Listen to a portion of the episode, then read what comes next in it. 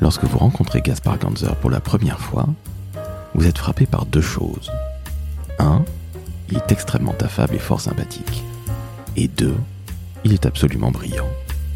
Vous allez donc découvrir l'envers du décor de la communication politique, de cet homme qui s'est présenté en 2020 aux élections municipales parisiennes, qui a fondé il y a 4 ans une première entreprise dans la communication, puis aujourd'hui une seconde qui s'appelle Ganzer Agency. Et vous allez enfin pouvoir écouter les très très bons conseils qu'il vous donne pour réussir une carrière dans la communication. Je suis Laurent François, fondateur et dirigeant de l'agence Maverick. Je vous laisse écouter avec très grand intérêt, je l'espère, cette interview de Gaspard Ganzer, l'un des plus grands communicants que la politique nous ait donné. Le décodeur de la communication, un podcast de l'agence Maverick. Salut Gaspard. Bonjour. Comment va? Très bien et toi? Eh bien ma foi fort bien. Gaspard, tu as tellement de casquettes que je vais te laisser te présenter, s'il te plaît. Alors je m'appelle euh, Gaspard, j'ai 41 ans, je suis parisien et euh, sur le plan professionnel, j'ai euh, longtemps travaillé au service de l'État et notamment de Laurent Fabius et François Hollande quand il était à l'Élysée. Et depuis maintenant bientôt 4 ans, je suis entrepreneur indépendant. J'ai créé deux agences de communication et j'en suis à ma deuxième. Aujourd'hui, elle s'appelle tout simplement Ganzer. Félicitations. Alors, première question, pourquoi est-ce que tu as quitté ce monde de la politique pour devenir entrepreneur? C'est assez rare au final. Oui, alors la, plupart des gens qui, euh, comme moi, ont fait l'ENA ou euh, ont travaillé dans le secteur politique restent toute leur vie dans ce secteur parce qu'il est euh, excitant, galvanisant et puis c'est un honneur de pouvoir servir son pays. Et moi, il se trouve que en 2017, donc j'avais bientôt 38 ans quand mon expérience élyséenne s'est terminée. J'ai eu envie d'autre chose. Je me suis dit que j'étais encore assez jeune pour écrire euh, une nouvelle longue page de ma vie euh, personnelle et professionnelle. Et donc j'ai décidé de devenir entrepreneur parce que c'était ça qui m'excitait le plus. Tes débuts dans la communication politique, parce que tu as été, comme tu le disais très justement, le conseiller politique d'un président, et tu as même fait une série de vidéos qui a sur YouTube qui est passionnante et dont on va parler euh, ultérieurement. comment ça s'est fait? Tu fais Sciences Po d'abord, tu fais l'ENA, ce qui n'est pas nécessairement ce qui prédestine à la com. Bah, en fait, j'avais rien dans mon parcours euh, universitaire qui me prédestinait ou à, la communication. J'étais plutôt euh, préparé, formé à être un cadre euh, juridique, technique, économique de l'État. Et mon basculement vers la communication, je le dois à un homme, Bertrand Delanoë, qui a l'idée, un peu avant 2010, en 2009 si je me souviens bien, de me proposer de rejoindre son cabinet pour devenir son conseiller en charge de la communication et de la presse. Et comme c'est lui qui me l'a proposé, que j'avais beaucoup d'admiration euh, pour lui, j'ai encore d'ailleurs beaucoup d'admiration pour lui. J'ai accepté avec plaisir en me disant que j'apprendrais beaucoup à ses côtés, que ce serait surtout l'occasion euh, d'être un de ses plus proches collaborateurs et donc d'apprendre beaucoup. Ok, donc euh, l'ancien maire de Paris qui est maintenant, enfin qui a laissé la place à Madame Hidalgo. On fait juste une petite bifurcation sur la politique. Le virus de la politique t'a repris l'année dernière. Alors je sais pas si le terme virus est bien approprié avec ces histoires de Covid. Hein. je dois bien l'avouer que c'est un, un peu ballot de ma part, mais comment se fait-il que tu te sois présenté, parce que tu étais un homme de communication, tu étais déjà entrepreneur avec l'agence 2017. C'est extrêmement intéressant ce, va-et-vient, et l'entrepreneuriat a l'air de te passionner. Tu as une équipe ici, euh, chez Ganzar Agency. Comment ça se fait que tu sois revenu à ça? Je voulais avant tout porter des idées dans le débat public. Euh, et la meilleure façon de porter les idées dans le débat public, euh, s'agissant d'une collectivité locale, c'est euh, d'être candidat à une élection. Et donc j'ai créé un mouvement citoyen pour porter ces idées dans le débat public. J'en ai porté certaines qui ont été particulièrement retenues, comme la suppression du périphérique, par exemple. Mais malheureusement, j'avais pas les troupes et les fonds suffisants pour aller au bout de, de cette candidature. C'est pour ça que quelques semaines avant le premier tour, j'ai préféré rejoindre La République en marche. Donc pour se lancer en politique, des fonds des troupes. C'est plus simple d'avoir un parti ou, euh, en tout cas euh, des, militants déjà constitués, même si euh, Emmanuel Macron a prouvé qu'il était possible de gagner l'élection présidentielle sans, sans appareil préconstitué, mais il a ménagé beaucoup d'efforts pour y parvenir. Et ce qui a été possible avec lui était assez exceptionnel et je pense pas vraiment reproductible. On est bien d'accord, cette startup nation, enfin cette startup, startup pardon politique, c'est quand même un truc absolument incroyable. On reste dans la politique. Il y a quelques semaines, tu lances une série de vidéos sur euh, la communication des présidents. Alors, j'invite tout le monde à aller voir euh, ça sur ta chaîne YouTube, celle de Ganzer Agency. Je te pose une question toute bête. Quel est selon toi le président qui a été le meilleur en communication? Alors tu vas me dire certainement François Hollande parce que tu as défendu ses couleurs. Pas du tout. Ah ben voilà, je t'écoute avec grand intérêt. Chaque président a une communication qui correspond à son époque, donc c'est très difficile de les de les comparer. Mais euh, je pense que le meilleur euh, communicant politique, c'est le général de Gaulle, bien évidemment, parce qu'il avait réussi à construire un personnage qui euh, en faisait en fait presque une identité euh, avec avec la France. Il y avait une confusion, une fusion totale entre lui et la France, et les gens l'admiraient autant qu'ils admiraient la France. Faut dire qu'il est quand même servi par un patronyme particulièrement bien adapté. C'est Romain Gary qui disait dans La Promesse de l'Aube que il aurait adoré pouvoir prendre De Gaulle comme pseudonyme, mais malheureusement c'était déjà pris. ok. restons toujours dans la politique. La communication politique, quelle serait ta définition? C'est un peu bateau comme question, mais en fait, peu de gens savent ce que c'est. On voit toujours les politiques qui nous font des promesses, hein, qui n'engagent que ceux qui veulent les écouter. Quelle serait ta définition? C'est la façon d'expliquer, de présenter euh, son programme au moment d'une élection et de la façon dont on l'applique euh, entre les élections. C'est le lien euh, indispensable en démocratie pour que les citoyens sachent quels sont les serments euh, que font les dirigeants politiques et s'ils sont en mesure de les appliquer. Donc on est bien loin du paquet de lessive dont parlait euh, Jacques Seguela. oui, c'est sûr. Bah, dans communication politique, le terme qu'il faut retenir, c'est politique plus que communication. Et, euh, ce que j'aime, c'est la construction de la cité par les mots, par les images, par les messages. Le rôle du communicant politique, c'est d'aider le dirigeant à faire comprendre sa politique, tout simplement. Ok, donc on est finalement, selon ta définition que je trouve très noble, vachement éloigné du côté euh, c'est de la com. Tu sais, c'est le genre de truc que, disent toujours les, les, non seulement les gens, mais aussi les, les journalistes. C'est de la com, c'est de la com, que des effets de manche. Toi, tu reviens à ce qui est de plus noble, c'est-à-dire l'art de gouverner et une communication qui vise à ça. Oui, j'entends souvent dire euh, c'est un coup de com, encore un coup de com, c'est que de la com, etc. Mais moi j'ai une vision beaucoup plus noble de la communication politique comme euh, un instrument indispensable au service d'un pouvoir démocratique. Dans un pouvoir autoritaire ou totalitaire, on n'a pas besoin de communication politique parce qu'on gouverne par la terreur. Dans une démocratie, on gouverne par le vote, par l'élection. Et euh, si les citoyens ne vous font pas confiance, eh bien ils renouvellent pas le mandat qu'ils vous ont confié une première fois ou ils ne vous l'accordent même pas une première fois. Et c'est pour ça que j'aime la communication politique parce qu'en fait elle permet de réaffirmer le lien entre les citoyens et les dirigeants. Mais tu crois pas justement avec euh, cette euh, très belle définition que je partage, hein, mais tu crois pas que tu es un peu utopiste malgré tout? Non, parce que de toute façon les, les, les décisions prises par les gouvernants ne s'applique pas universellement à tous les citoyens, parce qu'on est chacun dans des situations euh, différentes par rapport à la loi. Tout le monde ne paye pas le même euh, niveau d'impôt, tout le monde n'est pas euh, concerné par tel ou tel projet de réménagement à l'échelle nationale, tout le monde ne touche pas des allocations, tout le monde n'a pas conscience de l'importance de notre diplomatie ou de notre politique en matière de défense nationale. Et pourtant, on doit faire confiance globalement aux dirigeants au niveau national, comme on doit faire confiance globalement aux dirigeants au niveau local, même si on n'est pas touché directement par la politique. Et pour leur faire confiance, il faut qu'on sache quel est le sens général de l'action euh, qui est conduite. Et même si on s'en rend pas compte, c'est via la communication politique qu'on s'en rend compte. Ok, je vais parler d'une chose qui va peut-être euh, être un peu fâchante, fâcheuse, bref, qui va fâcher. Toute la communication autour de ce Covid, les masques, les tests, les vaccinations, qu'est-ce que tu en penses? C'est très difficile pour moi de porter une appréciation sur euh, la politique conduite par Emmanuel Macron et son équipe, et particulièrement en matière de gestion de crise. Déjà, un, parce que j'ai été à leur place et que j'ai pas envie d'apparaître comme un donneur de leçons, et deux, parce que je sais la complexité de la gestion de ces crises, notamment sur le plan de la communication. Mais puisque tu me le demandes, je vais quand même faire une appréciation. Je pense qu'ils ont été très bons euh, quand il s'est euh, agi de confiner le pays la première fois parce que à travers quelques mots, en fait, hein, une simple allocution présidentielle le 16 mars 2020, le président a dit nous sommes en danger, restez chez vous, et les gens sont restés chez eux. Ils ne sont pas restés chez eux parce qu'ils avaient peur euh, de la police, ils sont euh, restés chez eux parce qu'ils avaient compris le message du président de la République. On dit souvent qu'on n'écoute pas les dirigeants politiques. Bon, là, on a eu quand même une preuve tangible que la parole présidentielle était totalement euh, écoutée. Cependant, on voit bien que plus la crise dure, plus il est difficile pour euh, l'exécutif de, d'entretenir, de nourrir cette confiance. Il faut dire euh, qu'il y a eu euh, quelques péchés qui ont été commis, hein, notamment dans le rapport à la vérité ou à la transparence. On n'a pas tout de suite réalisé l'ampleur de l'épidémie, on n'a pas osé dire qu'on n'avait pas assez de masques, on n'a pas osé dire qu'on n'avait pas assez de tests, on n'a pas osé dire qu'on n'avait pas assez de vaccins, alors que finalement, avouer nos propres failles, nos propres fautes, ça aurait certainement permis de retisser un lien de confiance ou de tisser un lien de confiance particulièrement fort entre les citoyens et les gouvernants.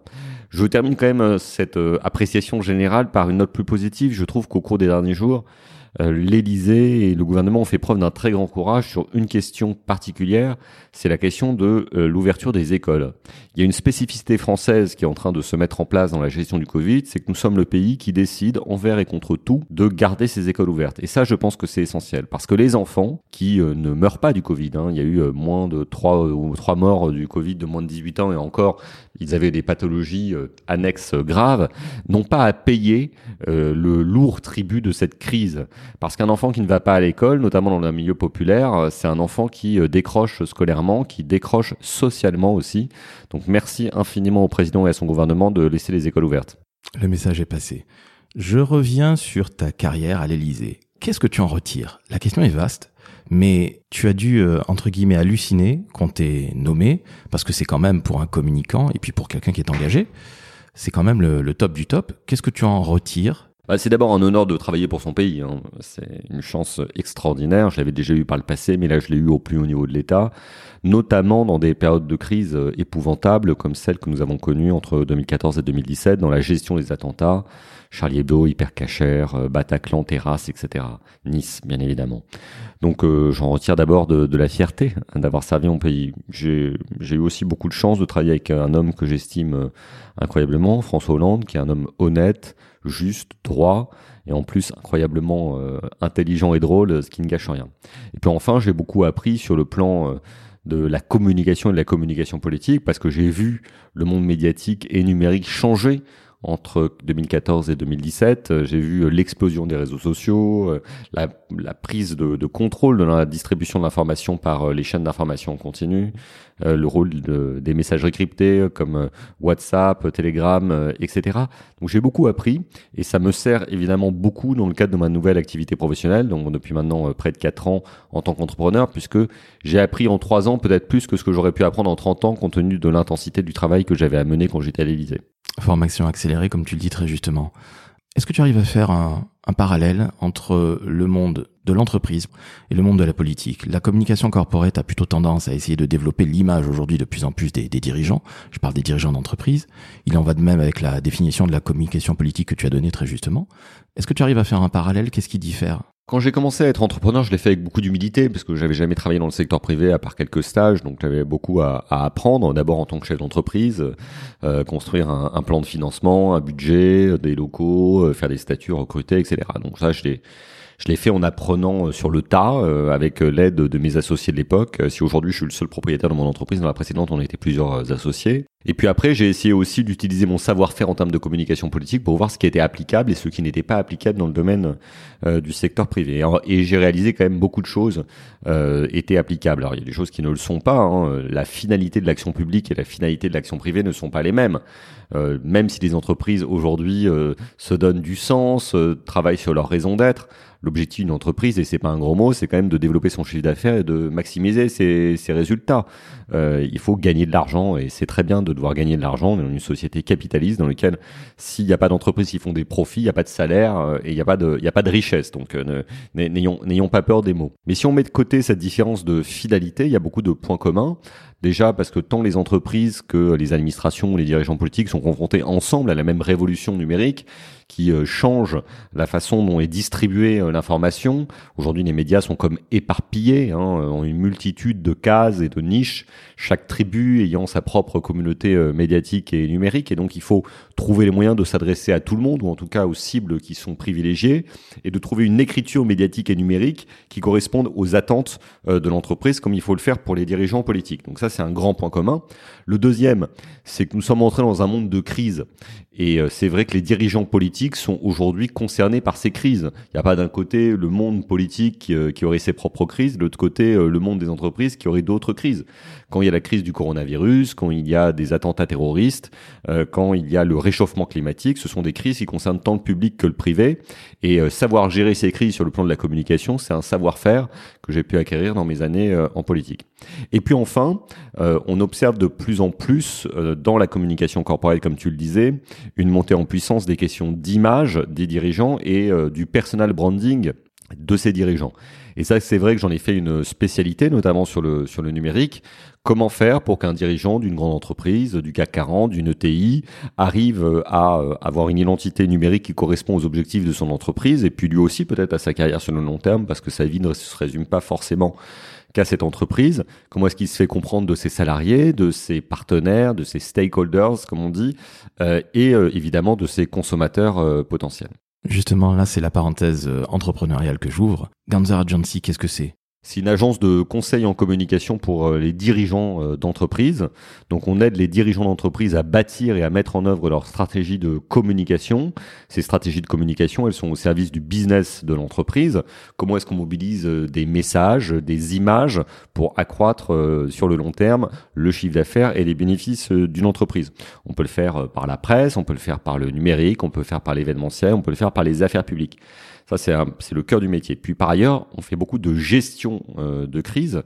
On intervient dans les situations extrêmement complexes, qu'elles soient sur le plan financier, des, des, OPA, des introductions en bourse, des changements de propriétaire euh, d'une entreprise, ou alors des crises qui touchent à la réputation d'une entreprise ou de ses dirigeants. Et puis enfin, on accompagne peut-être plus personnellement, presque sur le plan du coaching des dirigeants, sur le long terme, en les aidant à se euh, forger une image de marque euh, qui leur permettra de mieux diriger l'entreprise, mais aussi de mieux construire leur propre carrière sur le long terme. Concrètement, le, dernier point est super intéressant. Qu'est-ce que c'est? Tu vas les coacher, ça va être du quoi? Du média training, ça va aller plus loin que ça, j'imagine? Bah déjà, je les aide à réfléchir sur euh, leur propre euh, positionnement, l'image qu'ils veulent renvoyer, la façon dont ils veulent construire leur, leur discours. Et donc, c'est un travail d'introspection qui nécessite quand même beaucoup de, de discussion parce qu'on arrive, on ne peut pas jouer un rôle, on peut pas passer pour euh, le chef d'entreprise fan d'écologie euh, si euh, ce qu'on adore c'est la F1 ou à l'inverse on peut pas se piquer de, dans un autre style pardon de se, se piquer de culture alors que ce qu'on aime c'est que le sport. L'un n'est pas incompatible avec l'un et l'autre mais il faut juste que ça soit vrai et authentique. Puis une fois qu'on a défini ce positionnement les images qui vont avec ce positionnement les messages qui vont avec ce positionnement on peut réfléchir à améliorer les prises de parole, alors via du media training, via du community management euh, ou du coaching en community management, via aussi un travail sur le réseau, parce que euh, euh, j'ai un carnet d'adresses que je peux mettre à disposition des entreprises pour les aider à, à tisser leur toile à Paris et ailleurs. Entendu, tu as le mérite d'être au moins très transparent et, j'apprécie beaucoup. Est-ce que tu travailles avec des marques? On vient de dire que tu travailles avec des grands dirigeants, forcément ce sont à terme des marques et des entreprises. Est-ce que tu peux en citer ou est-ce que c'est totalement confidentiel? Non, je peux citer certains des clients que j'ai eu euh, par le passé ou que j'ai eu actuellement sans dire si je les ai toujours ou pas. J'ai travaillé avec euh, NJ, j'ai travaillé avec Suez, j'ai travaillé avec euh, IBM, j'ai travaillé avec Airbnb, j'ai travaillé avec Combini, que, que chacun connaît. Je travaille avec une très grosse licorne américaine qui s'appelle Symphony. Euh, je travaille avec euh, l'UEFA, la Ligue nationale de rugby, Action contre la faim. J'ai bossé pour Michel Obama. Bon, voilà, plein de choses très variées. Total respect, dis donc. il y en a, mais il y a plein de trucs que j'aimerais faire que j'ai pas encore fait. Hein. J'aimerais bosser euh, pour pour Elon Musk, par exemple, mais c'est pas de merveille encore. Ah, peut-être via Michel Obama, on sait jamais. euh, tu es également enseignant. Et là, on ouvre la partie jeune, qui est extrêmement importante pour moi, parce qu'on a une jeunesse aujourd'hui qui, bon, qui prend un petit peu cher. C'est peu de le dire. Euh, beaucoup de jeunes sont un petit peu perdus dans l'immensité des métiers de la com. Toi qui es enseignant en école de commerce, euh, à Sciences Po, à l'ENA, je crois, si je dis pas de bêtises. Mhm. Qu'est-ce que tu pourrais donner comme conseil à un jeune qui veut se lancer dans les métiers de la com? Bah, déjà de lui dire que si ça l'intéresse, c'est un bon choix parce que c'est à la fois une galerie de métiers extrêmement variés. Euh, parce que moi, ce que je fais, c'est plutôt de la communication corporate ou de l'influence. Il y a plein d'autres euh, métiers. Hein. Il y a les métiers de la publicité, les métiers du, digital, les métiers d'événementiel.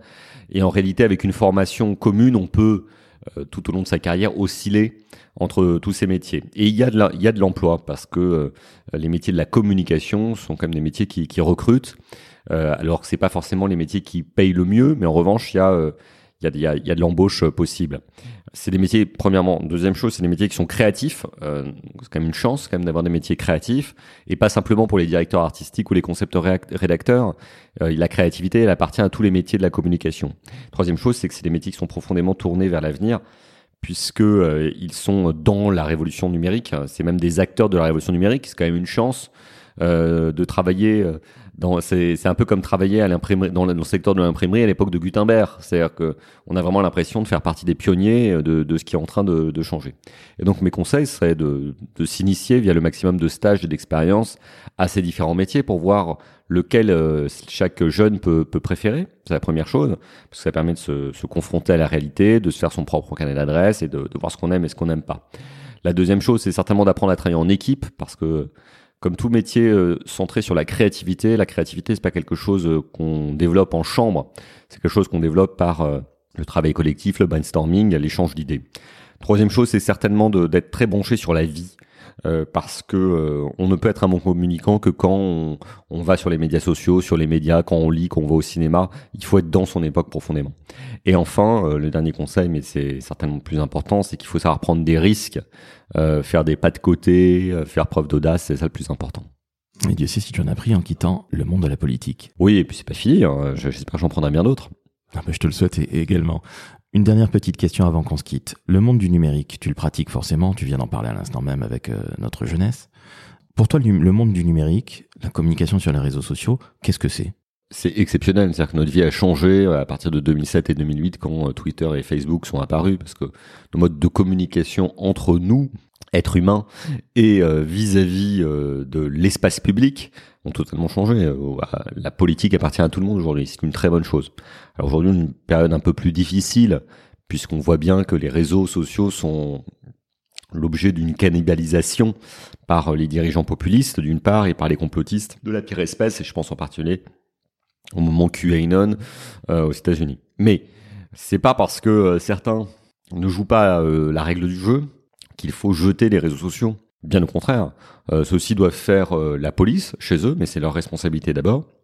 Et nous, on doit continuer à les utiliser euh, de façon positive. Eh bien, écoute, merci beaucoup, Gaspard. Merci pour cette Merci beaucoup à toi, c'était passionnant. Merci beaucoup. Bah, c'est surtout toi qui parles. Moi, je n'ai fait que poser des questions. Euh, chers amis du décodeur de la communication, je vous invite non seulement à commenter, à partager et à me dire ce que vous avez pensé de cette magnifique interview avec Gaspard Ganzer. C'est la première fois que j'interviewe quelqu'un qui a une page Wikipédia. Donc, ça se fait. Secondo, je vous demanderai évidemment d'aller noter 5 étoiles sur Apple Podcast. Et oui, c'est la vie, il faut faire ainsi. Et surtout, on vous dit à très bientôt. Gaspard, je te dis merci et à... Merci beaucoup et à bientôt. Et à bientôt. Ciao, ciao.